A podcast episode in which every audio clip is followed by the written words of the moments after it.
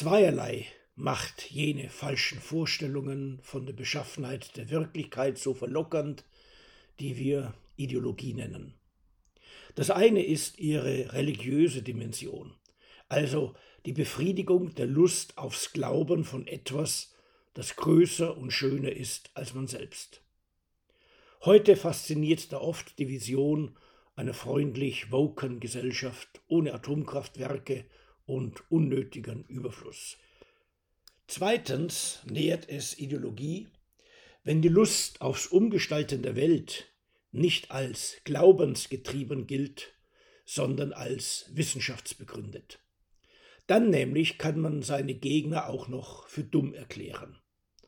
Einst lehrte der wissenschaftliche Kommunismus, Ungerechtigkeit komme allein vom Kapitalismus, Weltkrieg aber vom Imperialismus als der höchsten Stufe des Kapitalismus.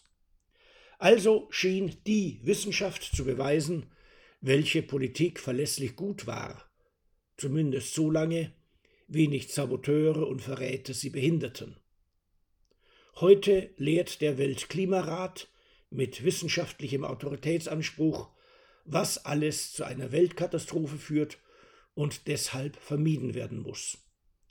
Das ist der Gebrauch fossiler Energieträger in Verbindung mit dem zu großen ökologischen Fußabdruck der westlichen Gesellschaften. Also sollen wir nicht unseren Wohlstand weiter steigern, sondern einfacher leben. Nötigenfalls dazu gezwungen durch höhere Energiepreise. Wenn man beispielsweise frieren muss, dann am besten für die Stabilisierung des Erdklimas. Und falls das sachlich gar nichts brächte, hätte man doch Haltung gezeigt oder ein löbliches Bußwerk getan, das, den Glauben ergänzend, zur Erlösung von unserer Schuld führen könnte, im reichen Westen auch noch als Weißer geboren zu sein. Ungläubige Ketzer mit verführerischen Reden oder mit schadensfrohem Grinsen kann man dabei nicht brauchen. Also herunter mit ihnen von öffentlichen Bühnen aller Art. So halten es gern unsere Grünen als Partei des wirklich Wahren, tatsächlich Guten und echt Schönen. Wäre dann nur nicht die Sache mit der Kernenergie. Die wurde in der EU unlängst zur grünen Energie erklärt, gerade so wie Wind und Sonne. Doch die Grünen freut das gar nicht.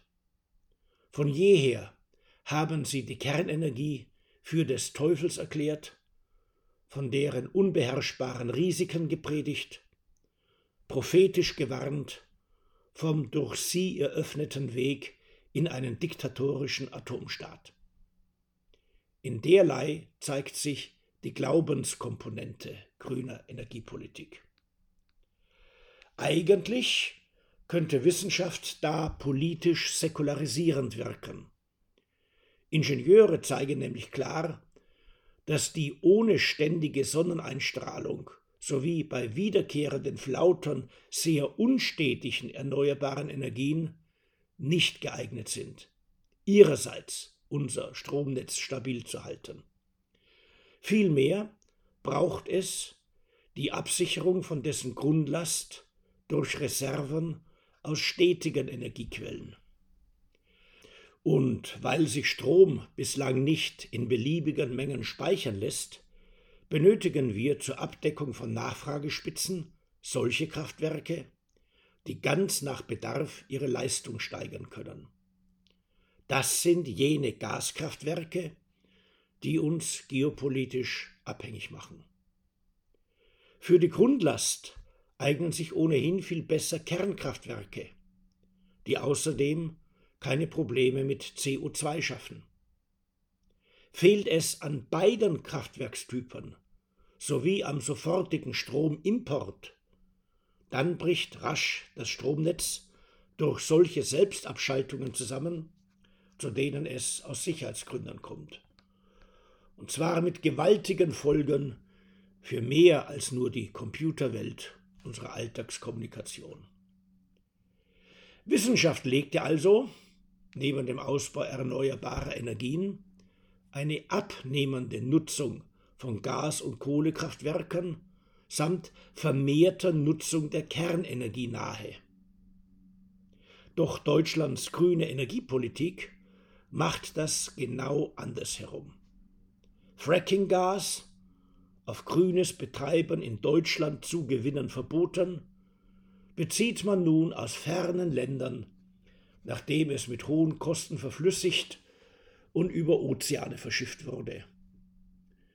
Mit klimapolitisch unerwünschtem CO2-Ausstoß wird es dann verfeuert, während funktionierende Kernkraftwerke abgeschaltet werden.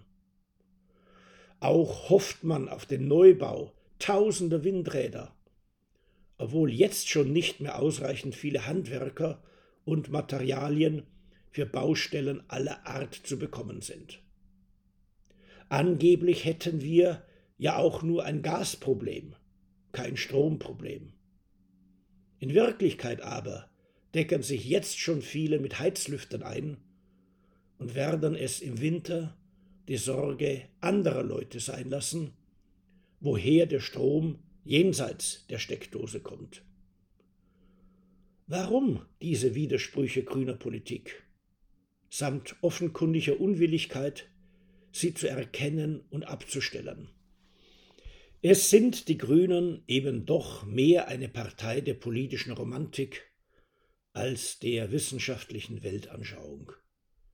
Die Älteren nahmen ihren grünen Glauben in jungen Jahren an und führen seither ihren, wie sie meinen, guten Kampf. Dem wollen sie umso mehr die Treue halten, als andere einst wichtige Glaubensinhalte inzwischen aufgegeben wurden, etwa der ehedem grundständige grüne Pazifismus. Die Jüngeren aber sind in der Glaubenspraxis ihrer Altvorderen aufgewachsen und finden so lange keinen Grund zu zweifeln, wie die diskursprägenden Medien sie im grünen Glauben bestärken. Was aber erwartet man von Glaubensaktivisten anderes, als dass sie sich als selbstgerechte Minderheit über die Ansichten und Interessen anderer hinwegsetzen? Dass sie genau dies sogar als ihren Auftrag ansehen, sobald sie Regierungsmacht ausüben. Zwar hat man sich beim Regieren auch mit solchen Tatsachen auseinanderzusetzen, die nicht dem Glauben zuliebe vergehen. Doch wenn die Tatsachen um keinen Preis so sein wollen, wie traditionelle Überzeugungen das Glauben machen, dann umso schlimmer für die Tatsachen und eines Tages vielleicht auch einmal für eine Partei, die sie nicht zur Kenntnis nehmen will. Falls letzteres wenigstens die Wählerschaft tut.